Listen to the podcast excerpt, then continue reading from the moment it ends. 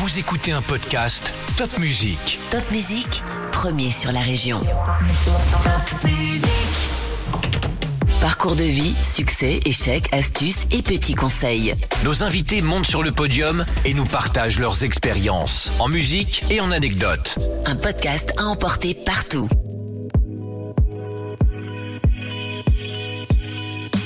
Quand on a commencé à jouer au tennis, on était allemand. hein. Moi, j'étais entre 39 et 40, j'étais français. Entre 40 et 45, j'étais allemand.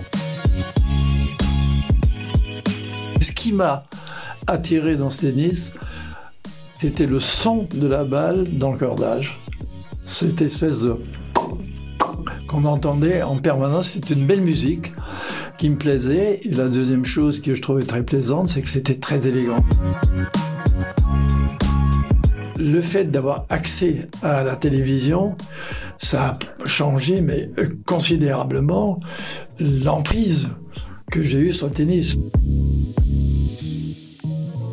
Sans être rien du tout, j'ai pris une image considérable Ouais. euh, qui était quasiment égale à celle des joueurs. Alors que j'ai jamais gagné un tournoi de ma vie. Légendaire entraîneur du tennis français, Jean-Paul Lotte monte sur le podium et nous partage ses passions. Directeur technique, puis capitaine de l'équipe de France, directeur de la communication et du développement, il a vu grandir Yannick Noah et lui a créé un sport-études sur mesure. Puis il devient la voix du tennis, consultant à la télévision, il commente les plus grands tournois et ne se gêne pas pour dire ce qu'il pense de l'évolution de ce sport, au masculin comme au féminin. Ce natif de Strasbourg, venant d'une famille modeste, a toujours soigné l'élégance et le style. Il nous raconte son incroyable parcours. Bonjour Jean-Paul et Bonjour. merci beaucoup d'être venu à Strasbourg pour ce podcast. Grand plaisir. Merci d'être venu me prendre euh, au saut du train, parce que c'est pas évident, Cercy. Donc je suis content d'être avec vous. Ah bah c'est super. Alors j'aimerais que vous nous racontiez cette carrière absolument incroyable. Comment ça a commencé? Parce que ça a commencé à Strasbourg. Ça a commencé à Strasbourg de, de manière fortuite, puisque mes parents habitaient une maison qui jouxait euh, le club qu'on appelait alors le Lawn Tennis Club de Strasbourg, qui était tout près de l'AS Strasbourg aussi le football. Donc euh, on était forcément comme euh, des gamins un peu de la rue intéressés par le sport. Mhm. Et celui qui se trouvait être le plus proche de nous, ben, c'était le tennis. Donc le hasard. Le hasard et que, bon, j'avais déjà raconté ça à plusieurs reprises, euh, une famille qui n'avait pas la possibilité d'acheter euh, des chaussures de football ou raquettes de tennis, euh, quoi que ce soit, avec mon frère, on s'est décidé un jour à passer sous le grillage de ce club de tennis et à se dire on va ramasser les balles à ces gens fortunés, peut-être que ils laisseront tomber quelques pièces qui nous permettraient éventuellement d'acheter nos chaussures de foot. Voilà comment tout a commencé. Donc, euh, au fur et à mesure qu'on ramassait les balles et qu'on amassait un peu de sous, on a aussi regardé comment se pratiquait le tennis. Et puis on s'y est essayé avec euh, de la façon dont je l'ai compté déjà également, c'est ta- tailler des raquettes dans des planches en bois, on a tapé contre le mur et puis voilà les gens du euh, club qui nous trouvaient agréables d'une manière générale, ils nous ont vu taper les balles contre le mur et ils nous ont cédé des raquettes de tennis et puis hop, tout est parti à ce moment-là. Le foot, euh, je l'ai abandonné lâchement parce que nous étions qualifiés dans une compétition qui s'appelait la Gamberdala, Gam- Gamberdella à l'époque pour un championnat euh, départemental ou autre. Et je me qualifiais comme étant l'avant-centre qui devait marquer des buts. Et euh, j'avais bénéficié d'une superbe passe d'un de mes partenaires. Il n'y avait plus de gardien et plus personne. Il y avait le but et moi. Et au moment, au moment où je tirais, la balle a rebondi sur une motte de de- d'herbe. et au lieu de passer dans la balle, mon pied est passé sous la balle. Donc vous avez raté le, le but. J'ai raté le but. Ça a donné La honte. du temps à mon adversaire de se débarrasser de ce que de la balle qui devait être la balle du but et de la qualification. Donc j'ai été conspué, j'ai été vilipendé, j'ai été vexé. Donc j'ai dit Vous avez faire arrêté. autre chose que le foot maintenant. Et donc là, vous vous êtes dit, Donc je vais là, faire du tennis. J'ai dit, ben, puisque on s'intéresse à nous du côté du tennis, eh ben vous allez voir ce que vous allez voir. On va s'y mettre au tennis. Alors, vous vous mettez au tennis avec votre frère. Vous êtes une famille de combien d'enfants? On est cinq enfants, tout le monde jouait un peu au tennis dans la cour avec les planches en bois. D'accord. À partir du moment où, avec mon frère, on a commencé à réellement intéresser les gens. Donc, euh, Mais vous monde- intéressez parce que vous étiez bon? Vous, étiez oui, doué? mon, mon frère était bon. Ouais. Euh, je dirais, il est passé, c'est une chose assez exceptionnelle qui m'a fait par la suite euh, organiser le mini tennis en France. C'est à partir de cette histoire, mon frère est passé de la raquette en bois et du mur à une raquette euh, cordée sur le court et a immédiatement su jouer. Bon, là, il a immédiatement su mettre trois, quatre balles au-dessus du filet, voire plus, servir et tout. C'était inné. C'était, c'était appris par, Ouais. euh, il avait regardé. il avait regardé, euh, ouais. il avait copié. Donc cette, ce passage, après, je, est très important parce que euh, tout le monde euh, décriait le mini-tennis 30 ans plus tard euh, pour dire à quoi ça sert, etc. Les enfants n'apprendront jamais à venir de la raquette en bois vers la raquette en corde. Et moi, j'avais l'exem- l'exemple absolu Ben oui. de mon frère et de moi. Ça avait très bien marché, donc je l'avais gardé en tête. Donc on, on a fait du tennis, on a, il a été champion d'Alsace quasiment euh, minime dans l'année. Ah, mais quand même, ouais. Cadet, oui, Mm. l'année où il a où il a commencé à jouer, moi j'étais j'étais assez loin derrière. C'est lui qui était bon. Et puis euh, euh, disons que j'ai- un caractère qui est très accrocheur, un peu orgueilleux aussi. Je me suis dit bon, j'ai arrêté le foot, c'est pas pour me permettre des trempes au tennis, euh, voire par mon frère. Et donc je m'étais euh, promis juré que je serais au moins aussi bon que lui, sinon meilleur. Et l'affaire a démarré comme ça. Et donc vous vous entraîniez en dehors de l'école, vous, Euh, vous étiez, vous passiez votre temps au tennis? Non, non, non, non, Non? parce que ouf, c'était pas aussi simple que ça, parce que quand on rentrait de l'école, euh, on avait un énorme jardin. C'était pas longtemps après la guerre. euh, tout le monde manquait de tout, et nous, on ne manquait presque de rien parce qu'on avait les tomates, les poireaux, les radis, euh, on avait les lapins, on avait les poules. C'est-à-dire, on était quasiment capable de vivre en autarcie Mhm. ce qui était assez rare, Ouais. mais cela demandait aussi des Du efforts travail, de ouais. tout le monde. Ouais. Euh, les mauvaises herbes, arroser, cueillir, enfin tout ça faisait partie. En plus, mon père, euh, qui était maçon, euh, s'était mis dans la tête, après quand il a été libéré de, de ses contraintes allemandes, de reconstruire la maison dans laquelle nous habitions auparavant, salopée par les Allemands, et il s'était mis en tête de reconstruire cette maison de la manière dont il l'avait imaginée. Donc là encore, euh, il a fallu que tout le Il monde fallait y mettre la main à la pâte. Voilà, on allait chercher des briques dans la ville, euh, euh, dans les immeubles qui étaient détruits.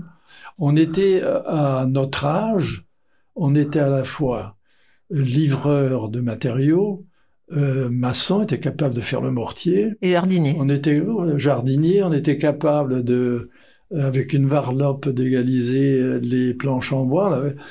Tous ces métiers-là, on les apprenait sur le tas avec mon père qui dit il savait tout.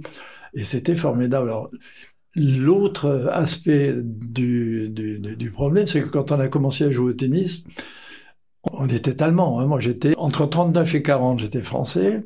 Entre 40 et 45, j'étais allemand.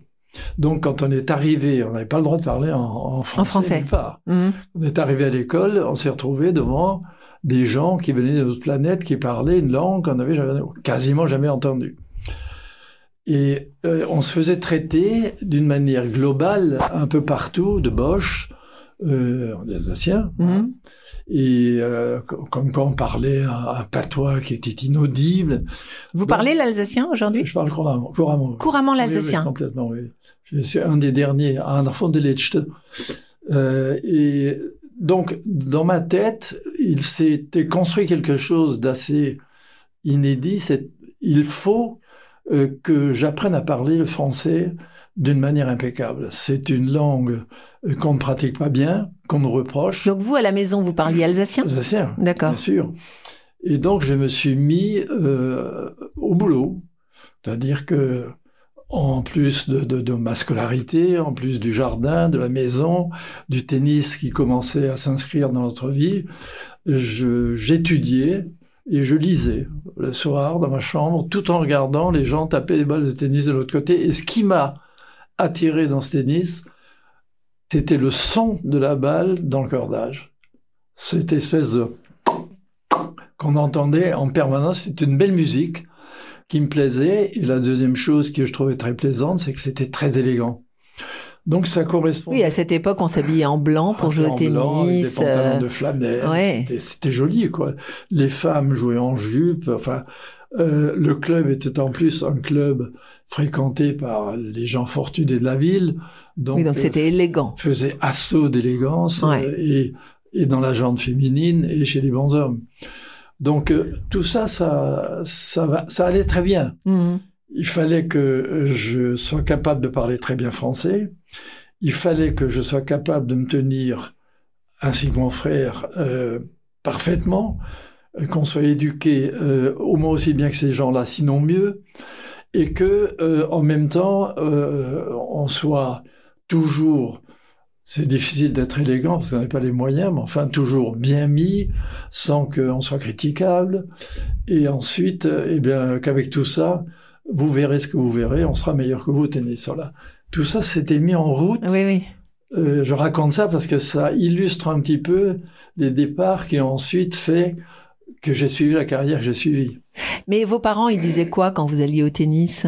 Nos parents euh, ne disaient trop rien parce qu'on ne prenait pas trop de temps sur nos obligations. C'était sur votre temps libre. sur le temps libre et euh, trouver quand même assez intéressant qu'on s'intéresse euh, à payer par nos propres deniers les chaussures de foot qui coûtaient quand même assez cher et peut-être peut-être aurait-elles coûté trop cher pour deux garçons à la fois et enfin bref alors qu'on commençait à se mettre au tennis donc ils, ils, étaient ok quoi ils disaient et comme euh, en plus mon frère alors c'était pas eux les les adversaires euh, de, de, de cette envie de faire du tennis c'était les instituteurs et les profs euh, d'éducation physique. Ah oui? Qui, lorsque on nous demandait ce qu'on pratiquait en dehors de nos heures. Ah oui, oui, oui. à l'école, vous voulez dire. Ouais.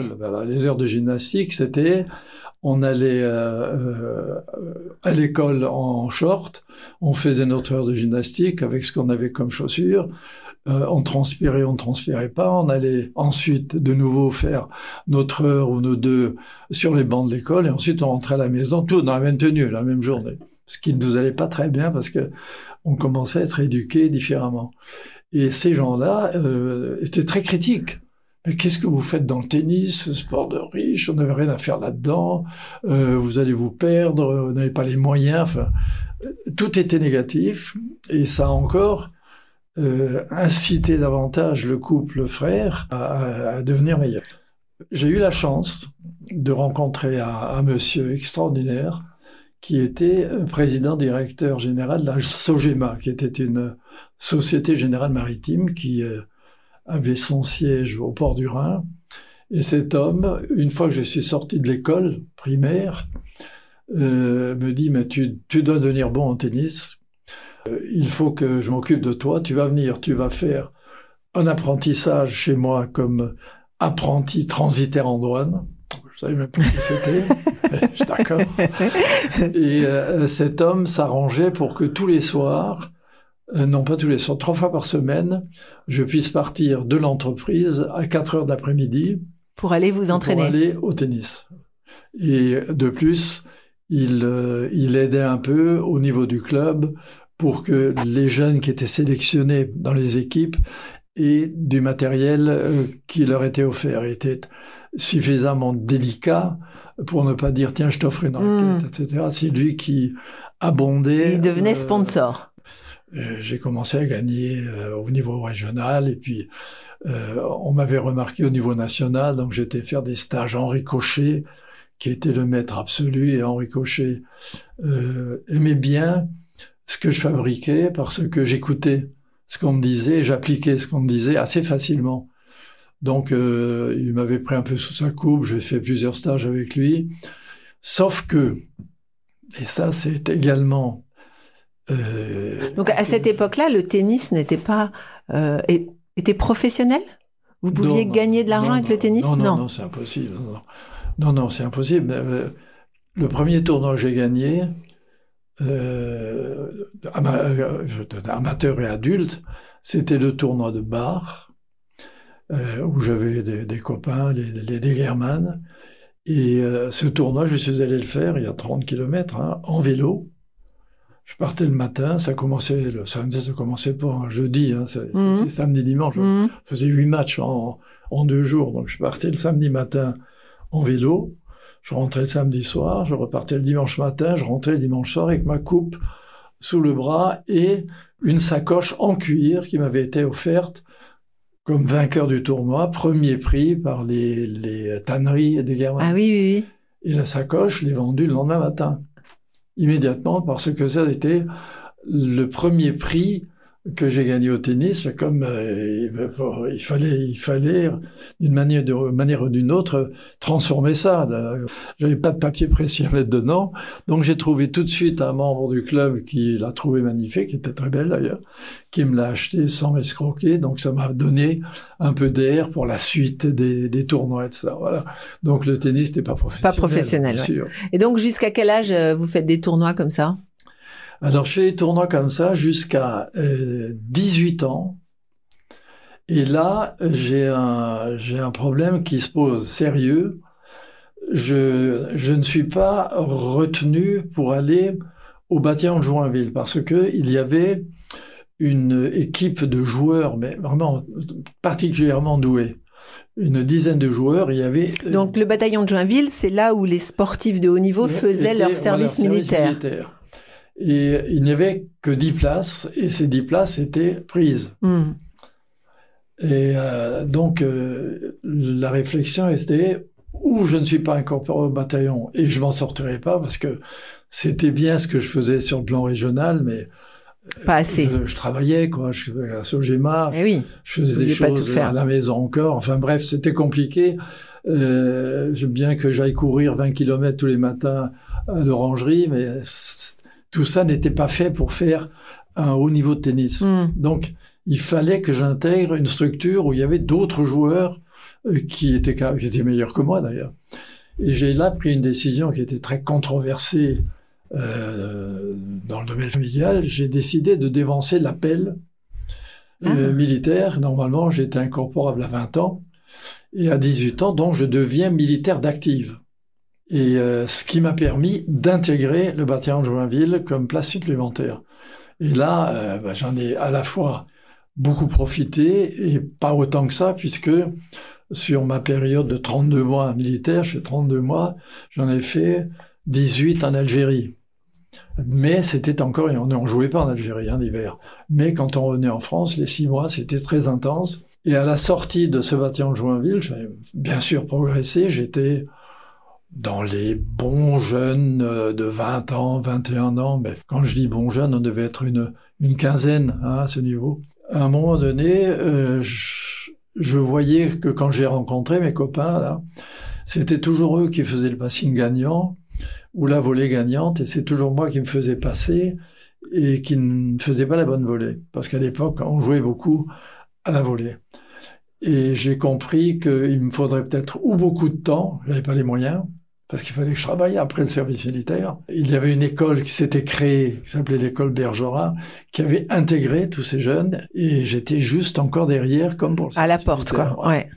Donc il fallait que je me débrouille par mes propres moyens, ce que j'ai fait pendant deux ans. Alors j'ai fait, j'ai fait des choses diverses en Alsace. J'ai fait euh, commercial pour la maison Brickman euh, qui vendait des bandes transporteuses. Alors ça a été formidable parce que comme j'étais connu euh, sur le plan tennis, les gens me recevaient bien. Eh oui. Et à un moment donné, j'ai dit bon, je ne serai jamais aussi bon que j'aurais voulu l'être.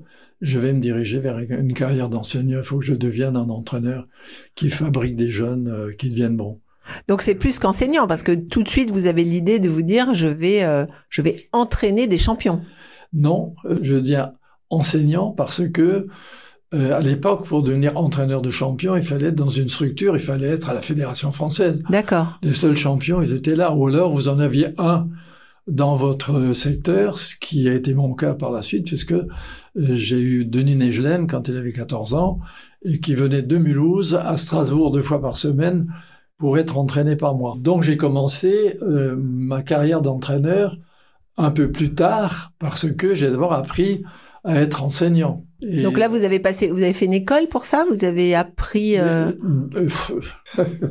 Je souffle un peu dans mes joues parce que il y avait un stage de trois mois à faire chez un maître professeur de, professeur de tennis pour apprendre la pédagogie et la technique de tennis. J'ai fait ce stage dans le Midi chez un monsieur délicieux qui était au Carlton à Cannes. Et au Carlton à Cannes, on ne recevait que des gens euh, de grande fortune, ah des étrangers, en particulier les Anglais, des, des, des Américains. Et eux, d'une manière euh, globale, ne pensaient qu'à parier. Mon délicieux maître professeur avait compris que il pouvait jouer un petit peu sur la corde, alors il me faisait faire des matchs. Demain, tu perdras en ayant, en étant un peu plus accroché, puis le troisième jour, tu lui fous une trempe. Ah, génial. Et donc, il pariait sur, euh, sur les matchs. sur mes, mes, trucs, et bon, il a sûrement gagné un peu d'argent, mais comme il m'en ristournait un peu, c'était pas désagréable. Et moi, je regardais, il y avait plusieurs enseignants dans ce club, je regardais un peu comment les choses se passaient, et surtout, je me renseignais sur tout ce qui s'écrivait, ce qui se disait, etc. Donc, vous euh, étiez malgré tout toujours passionné par ce sport. Ben là, je commençais à me passionner là, parce que je voulais vraiment être un, bon un bon entraîneur. Et, entraîneur. et euh, quand euh, j'ai eu ce diplôme, j'ai cherché un endroit où enseigner. La Fédération française du tennis m'a envoyé à Nantes, où il y avait une très belle école de tennis qui avait été créée par un super enseignant. L'école de tennis, je l'ai reprise, et là, j'ai formé sept ou huit joueuses et joueurs en première série. Et ça, c'était un peu un exploit parce que former des joueurs dans des clubs de tennis euh, dont euh, les meilleurs euh, atteignaient la première série, c'était vraiment une performance. Ce qui fait que la fédération, quand il y a eu des demandes d'étrangers, m'a contacté en me demandant est-ce que je, tu veux pas aller entraîner les Belges ou tu veux entraîner les Grecs? Et entre les deux, j'ai choisi les Grecs parce que l'Iliade et l'Odyssée, Ulysse et Homère me trottaient dans la tête puisque j'avais été obligé pour apprendre bien le français de les lire. idiot de les lire. Donc euh, ça me passionnait d'y aller. Mm. donc j'ai choisi la Grèce. Vous êtes parti combien de temps là-bas? J'ai entraîné les Grecs pendant trois ans quatre ans même, mais pendant quatre mois seulement. Parce que je me libérais de, de Nantes, du club, en été où tout le monde partait. Ah, voilà, pour aller en Grèce. À euh, et j'allais en Grèce. Et ça, ça a très bien marché d'ailleurs, puisque euh, pendant mon petit séjour, les Grecs, qui n'avaient jamais obtenu aucun résultat international à l'époque, ça a changé, euh, sont allés en finale de la Galéa contre, à Vichy contre les Français. Alors, je, n'ai pas voulu les accompagner. Ah oui, pour, ne pas être jugé parti. Et donc, ça a plutôt bien marché. Les Grecs voulaient m'avoir comme entraîneur permanent. Des étrangers sont passés par là, dont des Américains qui m'ont vu entraîner ces Grecs. Euh, j'ai eu une offre d'un club américain. Euh, les Belges sont revenus à la charge. Et Strasbourg est également venu à la charge. Et finalement, pour des raisons un peu personnelles, euh, j'ai opté pour euh, le long tennis. Donc Strasbourg. Strasbourg. Donc là, j'ai hérité de Denis. Je continuais mon, mon espèce d'ascension parce que j'ai créé un poste de conseiller technique régional qui n'existait pas pour lequel je n'étais pas rémunéré. Hein. Je le faisais euh, tout à fait gratuitement, mais ça me permettait. C'est quoi un conseiller technique? Un conseiller technique régional, c'est un, une personne qui est mandatée pour former à la fois des enseignants, pour surveiller le, la manière dont les meilleurs jeunes sont entraînés dans les clubs, apporter son conseil dans les clubs et qui, d'une certaine manière, essaie de réglementer un peu les programmes euh, des jeunes et voir comment la Ligue d'Alsace, mmh. c'est la Ligue d'Alsace, euh, pouvait mieux s'organiser pour aider les jeunes à venir. Et donc, euh, à Paris, encore une fois, on s'est aperçu qu'il se passait des choses en Alsace. donc, le, directeur technique national me contacte et me dit, est-ce que tu pourrais me dire un peu ce que tu penses du tennis? Et je lui écris, je lui crée le premier opuscule d'enseignement. Faisait 50 pages, c'était rudimentaire, mais enfin, euh, c'était écrit, euh, c'était envoyé, et ça a intéressé. Donc euh, là, on m'appelle, on me fait une proposition pour rejoindre la Fédération française de tennis à Paris, et là commence réellement mon histoire d'entraîneur de Donc de la- de l'équipe de. France, Voilà. D'abord, je m'occupe de l'enseignement. Mhm. Ensuite, euh, bah, comme les enseignants sont en vacances euh, en été, euh, il m'a demandé de prendre en charge les équipes de France cadettes. Et là, j'invente des, des choses qui... Je suis très créatif, pas forcément de la meilleure manière, mais j'explique à la fédération que pour euh, faire quelque chose de convenable, il faut faire des équipes euh, de 6 ou 8 gamins et il faut les emmener pendant deux mois sur tous les tournois en France. Mais oui, mais comment? On va acheter des bus, voilà. Alors j'ai fait, non pas acheter des bus, mais je me suis arrangé avec Fiat pour qu'ils me prêtent des bus pendant, pendant deux mois. On en prêtait deux, puisqu'on a fait tourner cadet, tourner junior. J'ai pris un des bus, j'ai fichu mes, mes sept gamins avec moi dans le bus et j'ai fait euh, le Tour de France. J'ai fait euh, six tournois avec eux pendant un mois et demi, ce qui été formidable pour euh, les gamins et pour moi. Donc c'était l'entraînement de haut niveau des meilleurs cadets. Et un autre entraîneur avait hérité des juniors. À la suite de ça, je fais un autre, euh, je, vous, raconte les plus importants. Je trouvais que euh, les minimes, c'est-à-dire ceux dont je faisais partie quand j'avais été à, Strasbourg, n'étaient pas suffisamment bien organisés pour qu'on détecte les meilleurs. Et là, je convainc encore une fois le directeur technique national et la fédération de changer totalement son fusil d'épaule et d'organiser les championnats de France minimes à Roland Garros. Mais à Roland Garros, où ça? Mais C'est très simple, on va se mettre sur ce qui était à l'époque le terrain de foot et on va planter des tentes. Chaque ligue aura une tente. On va les louer, ces tentes, ou les acheter, on aura bien ça dans notre budget, et on va ramener 36 ligues avec euh, quatre joueurs euh, et un entraîneur. Voilà. Toute cette, Donc il dormait dans les tentes. toute cette marmaille est arrivée. Ben oui, parce qu'il n'avait pas les moyens Ben oui. d'hôtel. Tout le monde dormait dans les tentes, il a flotté, avait de l'eau. Mais c'est les plus beaux souvenirs Ah ouais. que ces gosses ont retenus euh, de leur époque de jeunes. Tous, sans exception. Que ce soit les, les Casas, les, les Moretons, les Noah, tout ça, ça. Noah était là déjà? Noah n'était pas là à ce moment-là, mais on lui a raconté. Mhm. Donc il disait quand est-ce qu'on refait? Ah ouais.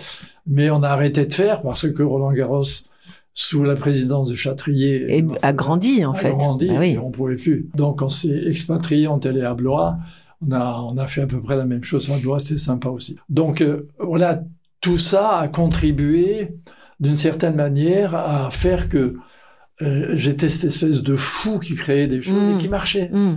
Parce que ça marchait, c'était ça qui faisait que j'étais béni par les dieux. En plus, euh, comme euh, j'avais appris à parler français convenablement, euh, j'étais assez sollicité par les médias, euh, critiqué ou non, mais sollicité. Et du coup, euh, à un moment donné, euh, Philippe Chatry me dit bah, tu vas prendre en main l'équipe de France. Voilà. Et on fait tous les deux cette erreur. Euh, je prends en main l'équipe de France en 71. Donc il y avait qui à ce moment-là en équipe de France Il y avait bon, il y avait Geoffrey, il y avait Dominguez, il y avait Proasi, il y avait des joueurs euh, comme euh, Jean-Louis Hayet. C'était une bonne équipe de joueurs internationaux moyens. Geoffrey était plutôt bon et il fallait il fallait faire monter tout ça. Donc il me nomme capitaine euh, de l'équipe de France et entraîneur. Et c'était une erreur parce que je n'étais pas armé pour ce job-là.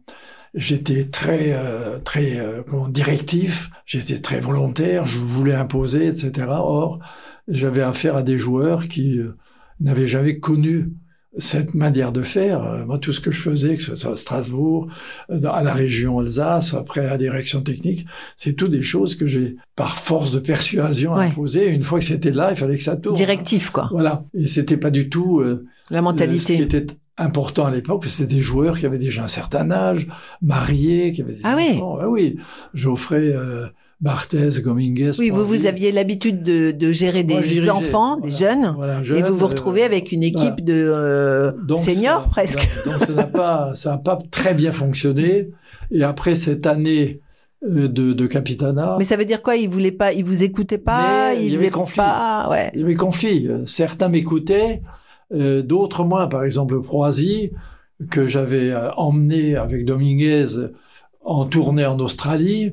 Écoutez, parce qu'en plus, Proisi, qui à ce moment-là était un bon joueur, a sous euh, mon, euh, ma conduite, était finaliste des internationaux de France. Il est finaliste en 72. ce qui n'était pas arrivé depuis Pierrot Darmon. Enfin Mm. bref, c'était un résultat aussi. Donc on me fait confiance. Il y croyait, comme entra- On me fait confiance comme Ouais, entraîneur. ouais. Mais le capitanat, j'avais des critiques euh, de part et d'autre, et j'ai compris tout de suite que c'était une décision qui n'était pas bonne. Et euh, on avait à ce moment-là la chance euh, d'avoir Pierre Darmon qui était directeur de Roland Garros. Pierre Darmon est devenu capitaine de l'équipe D'accord. Et vous, vous êtes resté entraîneur.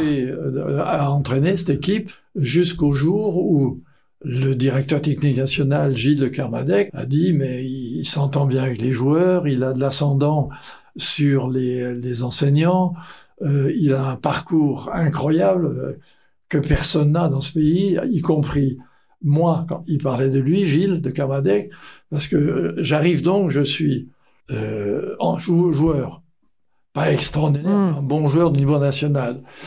Euh, J'enseigne dans un club au début du débutant euh, et je vais jusqu'à entraîner des joueurs qui sont au niveau nationaux. Ensuite, j'ai des résultats nationaux dans les clubs. J'entraîne l'équipe étrangère qui devient finaliste euh, de la Galéa. J'entraîne les joueurs français dont euh, un joueur devient finaliste à Roland Garros alors qui n'était pas attendu. D'autres gagnent des tournois en Australie. Enfin, j'ai des résultats et Philippe Chatrier dit avec euh, Kermadec, il faut qu'il soit, il faut qu'il soit DTN parce que DTN euh, directeur technique national. Et à ce moment-là, je dis oui, mais là j'ai pris de l'ascendant sur plein de choses. Si on veut crédibiliser le directeur technique national, il faut qu'il ait euh, la main mise sur les joueurs. Donc, je reviens vers l'équipe de France et euh, Pierre Darmon, qui avait beaucoup de choses à faire, qui avait compris que l'ascendant dans l'équipe, c'était plus moi qui l'avais que lui, dit il faut le renommer capitaine, il est mûr. Donc, je redeviens en même temps que directeur tactique capitaine de l'équipe de France, qui était très important pour le tennis français, parce que quand vous entraînez des joueurs de haut niveau, bien que à partir de là, j'ai euh, moins eu de, de, de comment dirais-je, d'ascendant d'entraînement, puisque j'ai nommé Agloer à mon poste et je faisais fonction de... de- Au-dessus, quoi. De, de- voilà, Hum, conseiller, là. Mais j'étais toujours là comme à point. Et c'est toujours les mêmes joueurs ou ça, ça avait non, changé C'est là que ça change. C'est D'accord. C'est là qu'on commence à recueillir les fruits de ce que je décide avec euh, Gilles de Carmadec à l'époque, c'est-à-dire on crée des tennis études, et le premier qu'on crée, c'est celui de Nice pour euh, mettre Yannick dans les meilleures conditions. Alors comment Yannick comment euh, euh, vous détectez Yannick Noah donc? Donc moi, je ne le détecte pas, moi. C'est un, un concours de circonstances magnifique, là aussi, parce que je connais bien un monsieur qui organisait les tournées professionnelles. Or, à l'époque, il y avait beaucoup de problèmes entre le tennis professionnel et le tennis amateur. Le tennis est devenu professionnel en 68. Donc, lui organisait les tournées. L'ère a débuté en 68. 68 68. Euh, et mais pendant l'ère open, il y a eu des conflits importants. C'est quoi Pourquoi ça s'appelle l'ère open? Ça veut dire que quoi? c'était euh, L'ouverture? Ouverture du tennis à tout le monde. D'accord. Les amateurs Les qui pros étaient proscrits auparavant et les gens qui ne voulaient pas être qu'amateurs, qui voulaient toucher l'argent, D'accord. qui voulaient faire des tournois professionnels, c'est-à-dire des tournois qui étaient euh, dotés de, de, de, de finances. Donc euh, euh, ça, c'est une très longue histoire où Philippe Chatrier a eu un, un rôle absolument, c'était l'ancien président de la Ouais. fédération, prépondérant. Il a eu finalement le dessus et le tennis est devenu totalement professionnel, totalement entre allez, 85 et 88. Mais euh, pour ce qui me concernait, donc pour y revenir, il était absolument essentiel que le directeur technique national qui était confiné comme ils le sont aujourd'hui, de nouveau, et je regrette beaucoup la chose, dans des rôles administratifs, Mhm. plus que la mainmise sportive absolue, je voulais absolument avoir la mainmise sportive euh, en tant que DTN. Et donc, je me déplaçais avec les équipes de France en tant que capitaine.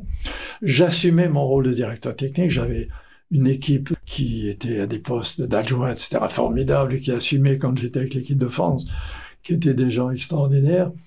Et ce qui fait que l'un dans l'autre, cette histoire a fait que la télévision dont j'avais besoin, parce que j'étais DTN, capitaine d'équipe de France, encore co-entraîneur, j'avais pas un jour pour moi. hein. Ouais. J'ai eu, De toute façon, de- depuis l'enfance, vous n'avez pas eu un jour pour Non. vous, en fait. J'ai fait dix, dix années, dix années à la fédération sans un week-end. Ouais. Dix années complètes. Je me rappelle même pas si j'ai un jour de vacances. J'étais en vacances tout le temps.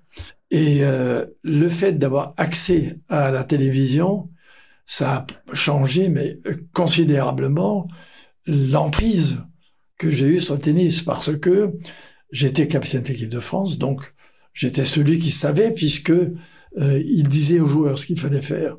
J'étais DTN, donc euh, j'avais l'emprise sur tous les programmes qui se diffusaient, et en plus, j'en parlais à la télé. Ouais.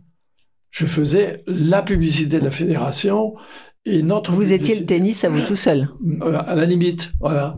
Donc, euh, sans être rien du tout, j'ai pris une image considérable Ouais. euh, qui était quasiment égale à celle des joueurs, alors que j'ai jamais gagné un tournoi de ma vie. Et d'ailleurs, cette supercherie fantastique euh, se perpétue, puisqu'aujourd'hui, je ne sais toujours rien du tout. Les, les gens pensent que je suis une légende de tennis. Alors c'est magnifique comme Ouais. histoire, mais qui ne repose sur rien d'autre que euh, un Bah, esprit- légende, c'est pas forcément joueur. Légende, c'est Ouais, que ouais, peut-être que vous connaissez mieux le tennis que quiconque. Peut-être, peut-être aussi, mais tout ça a été, a été construit sur euh, une, une manière de penser les choses à l'époque, de les Bah, prendre hors à cadre, bras-le-corps, hors voilà, cadre. de les organiser, d'en réussir quelques-unes, Mhm. et puis, alors ce que je n'ai pas réussi, j'avais proposé, j'avais promis à Philippe Chatrier, je, je te promets que euh, en tant que directeur technique et capitaine de l'équipe de France, nous regagnerons la Coupe Davis et les grands chelems. Et euh, bah, la Coupe Davis, on a raté à, à Grenoble en finale. Enfin, L'année d'avant, Yannick gagné Roland Garros. Roland Garros, ouais. Mon contrat a été rempli à 75%. Philippe, euh, s'est Il dit, vous bon, a il est pas pardonné. si mauvais que ça. On n'avait pas de contrat écrit, hein, il n'y avait pas de contrat, nous. On Ouais. c'est- C'est à parole.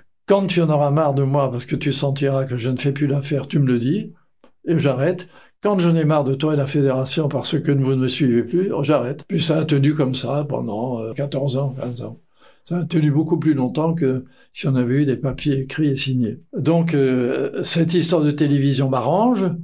Euh, le, le hasard ou la bonne fortune, puisque malgré tout, je parlais français convenablement, que je connaissais le tennis. Alors là, du coup, Mmh. de A à Z, hein, Bah, bien sûr. du débutant auquel je donnais conseil à la télévision, ce qui n'était jamais arrivé parce qu'il y avait que des journalistes qui faisaient le commentaire à Eh l'époque.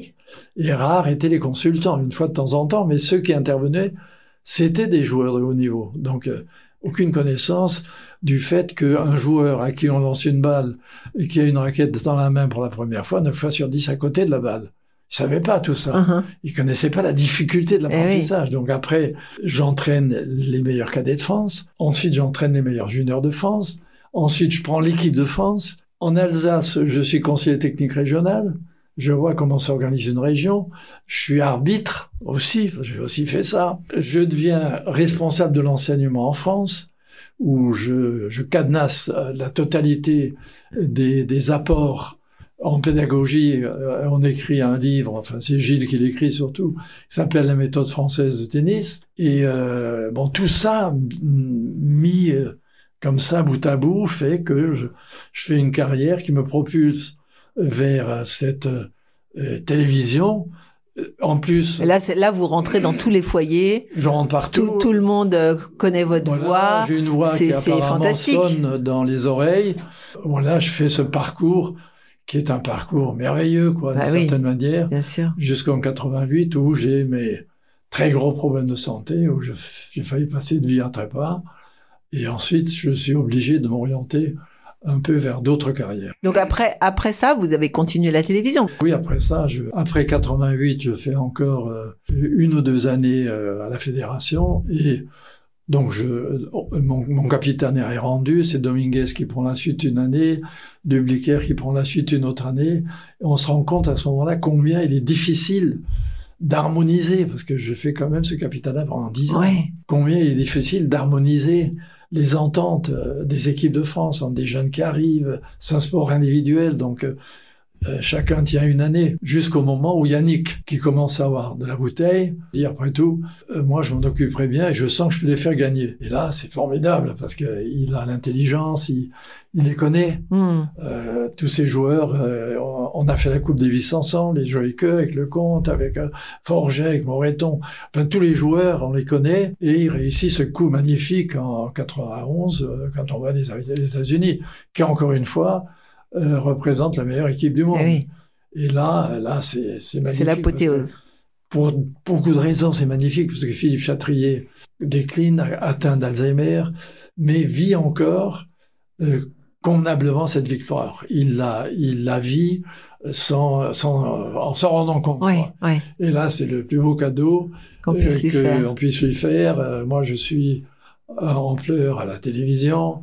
Je commente la finale. Yannick est capitaine. Toute l'équipe euh, que j'ai formée, quoi, avec HOR, gagne euh, cette Coupe Davis. Donc, du coup, euh, c'est Bim, euh, Christian Bim, qui prend la suite.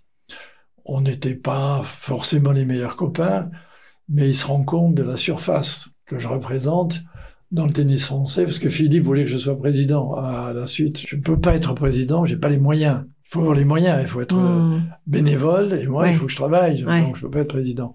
Donc on oublie ça, et euh, c'est Christian Bim, qui est un très bon joueur, euh, pharmacien, qui a les moyens de devenir un bénévole à plein temps, qui prend la suite, et qui, euh, se rendant compte que, bon, je peux, je peux lui servir, me nomme pompeusement son directeur de cabinet. D'accord. Donc je travaille avec Christian Bim pendant quelques années, jusqu'au moment où on se fâche, parce que la manière de, de- de diriger la fédération qui lui était propre ne m'allait pas très bien, jusqu'au point où je me présente contre lui. Je me prends une baigne d'ailleurs, et après, enfin pendant le temps où je me présente contre lui, je suis directeur euh, de la communication et du développement à la fédération. Donc j'avais totalement changé euh, de, de circuit, mais euh, ça marchait plus ou moins bien Mhm.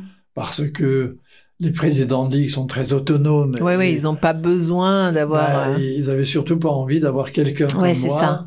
habitué à diriger, habitué à donner quasiment des ordres, euh, pour dire, mais attends, toi t'es quoi? Tu es salarié. Ouais, Nous sommes des élus. euh, ouais, C'est toi qui nous rendais compte, c'est pas nous.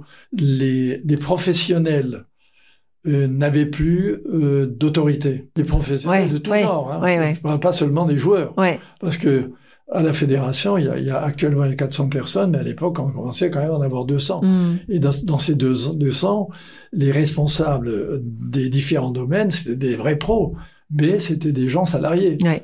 Or, c'est eux qui connaissaient le métier bien mieux que tous les élus. Et les élus avaient leur métier à eux, avaient une connaissance convenable de leur euh, de la manière de diriger les ligues, mais pas une connaissance euh, de la gestion. Forcément, peut-être qu'il y en avait qui étaient Oui, mais c'est comptables. de- c'est devenu politique. Ben, voilà, c'était devenu trop politique et euh, du coup, ça me plaisait pas. C'est pour ça que je me suis. Mais vous avez continué la télévision. Vous continuez toujours. Mais la télé, non. Je suis écarté de la télé à partir du moment où BIM, euh, où je me présente contre BIM. D'accord. Comme on a des contrats quand même importants avec les télévisions, Ah oui. Donc il l'interdit à ce BIM, que. BIM leur dit non, non, il va se servir de la télévision comme support pour faire sa publicité et contre la mienne. D'accord. France Télévisions à l'époque, euh, bah, euh, normalement, il continue pas. Et Eurosport était euh, partenaire de TF1. Donc tout le monde dit non, euh, ça nous intéresserait, mais on peut pas parce que on risque de perdre de tournoi parce qu'il y avait quand même des compétitions entre les télévisions Oui, oui, bien sûr. qui euh, cherchaient chacune à s'accaparer le tournoi. hein. Donc euh, je donne ma démission à la fédération et quand j'ai eu donné ma démission, je vais pendant deux trois années faire mon parcours. Je retourne par exemple chez mes amis belges. je deviens conseiller technique. Je découvre quasiment Justine Hénin et les frères Ocus. Je refais un petit peu, enfin, allez, je fais un petit peu avec les Suisses, je suis un peu partout, mais euh, je suis euh, moyennement content de ça. Et puis finalement, je, je, je rencontre un jour, j'ai mon avis, qu'est-ce que j'aimerais euh, que tu fasses les commentaires chez Néo Eurosport? Moi, je dis, écoute, euh, je suis libre, ça va. Hop, Et c'est reparti. je, je repars chez Eurosport. Alors, et là, ben là, je vais faire euh, euh, Montréal et Cincinnati et l'US Open pour Eurosport dans le mois qui vient. Donc, je vais faire des nuits de commentaires de tennis. Voilà. Pour, euh, bah, c'est magnifique un parcours. Alors, je, je, voudrais quand même savoir comment on détecte euh, un jeune. Les choses ont énormément changé aujourd'hui. Euh, comment on détecte un jeune prometteur? Et, et, et autres questions. Euh, comment on le comment on le forme pour qu'il devienne un grand champion Alors, euh, c'est une des choses que je crois bien connaître parce que on détecte un jeune quand on est un bon enseignant dans un club et qu'on euh, lui voit euh, quelques talents qui sont des talents physiques, des talents de coordination, des talents de, vista, des talents d'organisation. Enfin, il y a des gosses qui ont ça inné, inné et d'autres qui l'ont pas. Okay. C'est pour ça que l'apprentissage du tennis est difficile. Alors, ce qui m'avait incité à l'époque euh, à devenir conseiller technique régional, c'est justement parce que j'avais des gamins dans mon club qui était bon, mais euh, je ne savais pas où étaient les autres. Parce qu'on n'avait pas beaucoup de relations. Oui, oui, oui. relations avec Mm. l'AS Strasbourg qui était à 2 kilomètres et encore, Ouais. deux clubs ennemis. Euh, donc euh, j'avais compris qu'il fallait absolument organiser des réunions régionales avec le ou les meilleurs gosses des clubs, ceux qui s'est mis en route. Donc il faut que l'enseignant détecte. Aujourd'hui, c'est les parents qui les détectent euh, assez souvent, hein, qui sont enseignés eux-mêmes. Ensuite, il faut qu'au niveau régional, ils soient répertoriés ou départemental même. Ensuite, euh, il faut qu'ils soient signalés au niveau national où il y a des structures qui sont capables de euh, les intégrer avec euh, des adversaires du niveau, ou plus forts, quelquefois un peu moins forts, et une organisation concernant les entraînements, à la fois physiques et tennistiques, les études et la compétition. Et ça, ça ne peut réellement bien se réaliser euh, qu'avec euh, ce qu'on a fait avec les tennis-études. hein Oui. parce qu'on avait été critiqué à l'époque pour avoir mis en route ces tennis-études, mais en fait, c'était une mauvaise critique parce que 98% des gosses qui rentraient en tennis-études faisaient de meilleures études que ceux qui étaient chez Oui. eux. Oui. Donc, euh, euh, l'argument euh, n'était pas valable. pas. Donc, il faut organiser, à partir du moment où on a vu euh, le minimum de talent chez un gosse, ben, il faut organiser euh, ces passages de la meilleure manière possible pour qu'il puisse exploiter son talent. Et s'il ne peut pas le faire, ben, il reste accroché là où il est. Donc imaginons, alors on, on le, on le, on lui donne cette opportunité. Qu'est-ce qui fait un grand champion? Alors, ce qui fait un grand champion, euh, on l'oublie un petit peu aujourd'hui parce que le lieu commun et ça évite euh, de penser un peu différemment parce qu'on ne connaît pas forcément euh, tous les aspects. Aujourd'hui, euh, il faut avoir un mental de champion. Forcément. Ça fait partie de l'affaire. Seulement quand, à l'origine, on ne savait pas courir, quand vous n'avez pas de coordination, quand vous n'avez pas de rythme, quand vous n'avez pas de coup d'œil pour une prise d'information, quand vous n'avez pas la possibilité euh, d'organiser dans votre tête l'endroit où vous allez envoyer la balle pour gêner l'adversaire, vous avez beau avoir du mental. Hein. Ouais. vous courez longtemps avant de toucher la balle. Donc, ça commence par ça. C'est le tennis d'abord. Donc d'abord la technique. D'abord, alors, euh, ce qui est très important, c'est que pour apprendre euh, à améliorer un coup, ou son physique, ou son jeu de jambes, ou tout ce que vous voulez, il faut à chaque fois avoir de la volonté pour Ouais, le faire. ouais. Il faut que le mental C'est soit- c'est là que le mental mais arrive. Oui, Hum. il est concerné quasiment à chaque frappe de balle, il est concerné. Et euh, donc le- l'enseignant le sait. Il voit le joueur qui fait ça un petit peu à la Luftibus, c'est un terme alsacien ça, et euh, celui qui à chaque fois intègre ce qu'on vient de lui dire pour améliorer ou son coup ou euh, pendant son entraînement ses coups, etc. Donc le mental, ça démarre dès le moment où il y a Mm. perfectionnement. Hum. Et on ne l'oublie jamais, il faut surtout jamais l'oublier. Ce qui fait que quand euh, tous les critères euh, dont je viens de parler sont remplis et se développent, il y a un moment donné, ben, il faut gagner en compétition. Ben, c'est là que, d'une manière générale, quand les adversaires sont d'un niveau égal, ben, il y en a un qui, dans sa tête, est un peu plus fort que l'autre. Il est moins fatigué, il a envie euh, de battre l'autre, il n'a pas envie de perdre, etc. Et là, ça se, ça se sent. Mais quand il n'y a pas de valeur égale, quand un gosse euh, vaut deux roues de bicyclette de la part de l'autre, j'en ai vu qui avaient euh, un mental mais féroce pour gagner. Deux roues de bicyclette, il qu'il fasse. Il tape deux fois la balle, ça va dans le filet, il a pas de quoi, il a pas les jambes. Il a... Oui, oui, c'est un tout, c'est un ensemble. Une fois qu'il est recensé bah, en minime, en cadet, en junior, et il y en a pratiquement pas qui passent au travers du tamis maintenant. Le parcours n'est pas toujours le mieux adapté aux dispositions du joueur, ça c'est un autre problème. Il faut vraiment euh, bien bien euh, s'organiser et choisir la bonne voie pour. On voit de temps en temps des parents qui s'occupent un peu trop longtemps de leur gosse. Alors, c'est bien parce qu'il faut que les parents soient là pour s'en occuper. Le problème, c'est qu'ils sont pas toujours compétents et que c'est souvent le cœur qui parle mm. plus que la pensée. Mm. Donc, ça fait des dérapages. Alors, il y en a qui réussissent très bien, d'autres qui moins, moins bien, mais ça arrive aussi dans, euh, disons, le secteur traditionnel hein, de la formation du joueur. Il y en a et qu'on rate un petit peu. Ça arrive, mais enfin bon, en général, quand on rentre dans un système, ça marche plutôt bien. Alors, évidemment, on a la question aujourd'hui de se dire, on vient de voir Roland Garros, pourquoi on n'a pas de français euh, à la fin? Qu'est-ce qui se passe? Alors, j'ai entendu beaucoup euh, de, de conseils, de données.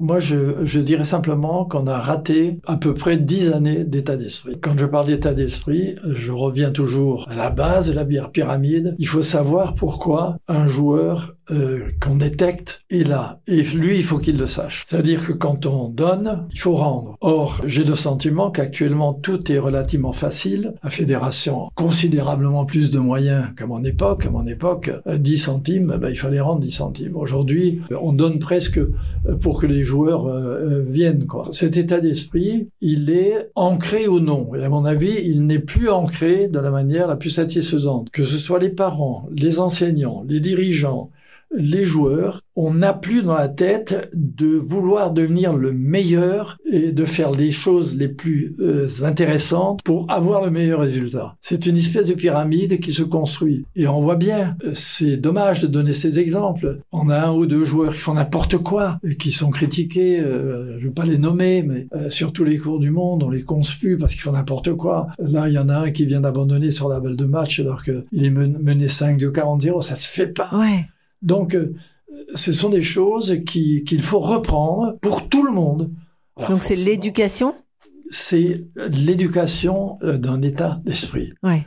Et l'état d'esprit d'une nation et d'une partie de la nation qui se voue au meilleur et à la plus grande performance, il ne doit pas avoir de faille. C'est en France qu'on a abandonné cet état d'esprit? Ah non, non, non, ça existe partout, vous savez, parce que on a eu quand même, euh, les 20 dernières années, on a quand même quatre joueurs qui étaient dans les 10 meilleurs mondiaux. Mhm. Je dis qu'on n'a pas eu la chance, et c'est un peu ça, parce que avoir un Federer, un Djokovic ou un Nadal chez soi, c'est un peu de la chance quand même. Vous ne le fabriquez pas celui-là. S'il existe, s'il rentre dans une, un système d'état d'esprit, il y arrive. S'il existe, qui ne rentre pas dans un système où il n'y a pas d'état d'esprit, il a beaucoup plus de mal qu'il y hmm. arriver. Il y arrivera peut-être jamais. Alors nous, on a eu pendant pas mal de temps l'état d'esprit, mais on n'a pas eu la chance d'avoir les la super doués. on a eu Yannick Noah. Euh, oui, mais Yannick était un grand joueur, mais si on considère son palmarès par rapport à, des fédéraires, je ne crois même pas, même à l'époque des Lendel et autres, il a un tout petit palmarès par rapport à ça. Mais il gagne chez lui, c'est fabuleux. Mais il n'en reste pas moins que euh, on est capable, euh, on a été capable pendant très longtemps de former de très bons joueurs de niveau mondiaux. On n'a pas eu, on n'a pas eu la chance d'avoir. Mm. NEC plus ultra, peut-être qu'on va l'avoir à un moment où on est quasiment incapable de former les meilleurs euh, mondiaux. En ce moment, c'est un peu compliqué hein, depuis depuis une dizaine d'années. On les forme pas et toujours toujours à mon avis, j'ai pas de conseil à donner, mais celui-là, il vaut euh, il vaut ce qu'il vaut. Hein, celui qui concerne l'état d'esprit. Chacun euh, pensera ce qu'il en ce qu'il veut, mais le problème est là parce qu'on a on a tout. On a les structures, on a les moyens financiers, on a euh, le nombre de cours, les cours couverts, tout ce que vous voulez, donc il n'y a pas de raison. Donc c'est une question d'état d'esprit. Cet état d'esprit, pour vous, euh, il est partout, il est mondial, il est, il, est, euh, il, est contemporain, quoi. Existé chez les Allemands là, entre, mhm. entre Becker et Graf et Zverev, c'est passé 20 ans, quoi. Mhm. Les Italiens entre Panatta et leur génération avec Berrettini, Musetti et, et Sinner, ils ont eu 20 ans, mais de, de- les Américains, depuis Sampras et un peu Rodic, terminé, ils ont plus, euh, et ça, ça. Oui, on peut ça, imaginer que les Suisses, après Federer, ils ben, vont... c'est possible, peut-être que l'après Federer et Wawrinka, qui ont vraiment donné un ton, peut-être que ça va en générer pendant un petit moment. Bah, regardez, en Espagne, on voit bien Nadal. Et ben, ça Et puis- génère un petit, un petit bonhomme extraordinaire. Voilà. Hein? Alors il y a moins, il y a une quantité de joueurs moins importante que du temps de Nadal, mais le meilleur est quand même là. Ouais. Hein, ça, ça, donc euh, quand vous en avez, quand vous en avez de très bons euh, ou un très bon, en général il tire un peu. Donc, c'est l'exemple. Voilà. Puis ça peut euh, s'amoindrir con- euh, considérablement et ne plus exister. Alors euh, bon, les Anglais, les Anglais, ils ont eu Fred Perry, puis ils ont eu heureusement Murray. Mm. Donc, allez, on a un trou, il faut se ressaisir d'une manière importante. Je pense que Moreton a bien compris le problème. Et il faut, alors ça c'est un autre problème, vrai, il faut absolument totalement responsabiliser les directions techniques. Vous êtes directeur technique nationaux, c'est-à-dire c'est vous qui savez comment on enseigne, c'est vous qui savez comment on forme, c'est vous les responsables, ce n'est pas les élus. Vous présentez un programme aux élus, ils l'acceptent, ils le votent, et à partir de là, vous avez un blanc-seing pendant un mandat. Si vous êtes mauvais, vous giclez, si vous êtes bon, vous remerciez. Comme dans le foot. Mais euh, dans le foot, ça existe, euh, c'est- bien parce que il y a un bonhomme qui est de très haut niveau, Deschamps, qui fait pas beaucoup de concessions, mais je pense qu'on a depuis un moment des écoles de formation qui sont bonnes, et je pense qu'on a compris depuis la, la Coupe du Monde 98 qu'on avait des talents, qu'il fallait les exploiter, les clubs les exploitent, ils les fournissent à la fédération ou aux étrangers, mais enfin, il y a là un mouvement. Mhm. Donc ce mouvement, faut le retrouver dans le Il tennis. faut le recréer et c'est pas facile. Hein. C'est un vrai, vrai boulot de fond. Je vais terminer là. Quand j'ai pris en main l'enseignement en 70, 71 à la fédération, j'avais compris que si on ne n'imposait pas un programme dans toutes les régions de France à peu près le même pour qu'on s'entende, on n'y arriverait pas. Mm. J'ai fait 130 villes en quatre ans, 130 villes pour y faire des démonstrations avec des joueurs, pour euh, essayer de persuader les gens que c'était ça la bonne voie, que alors on me disait ouais, ils ne pensent qu'à l'élite, ils ne pensent qu'à former les joueurs. Il y a aussi le tennis de masse. Ouais. Le tennis de masse, il existait, mais c'était Ouais. l'autre partie Oui, de la direction technique qui s'en occupait. Et puis voilà. Donc euh, il faut recommencer ça. Il faut il faut repartir de la base, euh, se retroucher des manches jusqu'au moment où on sent que tout le monde euh, a la même idée, aller vers le sommet de la pyramide. On ira avec des joueurs. Là, il faudra quand même avoir la chance d'avoir celui qui peut. Ouais, c'est ça. Et quand vous regardez le tennis mondial, euh, ben avoir la chance d'avoir un de ces types-là, il y a, il y a trois pays qui l'ont pour l'instant. hein. Alors il y a les Serbes qui l'ont, ben, très bien. Il y a les Suisses qui l'ont eu, les, Asp- les Espagnols l'ont eu. Ouais, Et puis, et puis ailleurs, on cherche. Quoi. Ouais. On voudrait bien l'avoir. C'est clair. Merci beaucoup. Alors j'ai encore une petite question. Ce podcast s'appelle le Podium. Vous êtes Oui. en haut du podium, bien entendu. Qui aimeriez-vous faire monter avec vous sur votre podium? Alors, c'est déjà euh, très compliqué d'assumer le haut du podium parce que il y a des gens. Moi, moi, je, je vous dirais que euh, Thierry Omeyer me paraît être euh, le monsieur alsacien. Alors vous allez me le présenter pour que je fasse son podcast? Ah, écoutez, alors si, si vous voulez, vous pouvez le contacter de ma part. Je trouve que c'est une personnalité extraordinaire, extraordinaire, d'une humilité et d'une simplicité qui euh, peut défrayer toutes les chroniques, alors que c'est un des plus grands palmarès du euh, sport Du monde, de tous ouais. les temps. Ouais. Hein alors donc celui-là, si vous pouvez euh, le prendre et l'éjecter et le mettre, je ne serais pas vexé. Ah, c'est superbe. Merci beaucoup. Merci. Plaisir.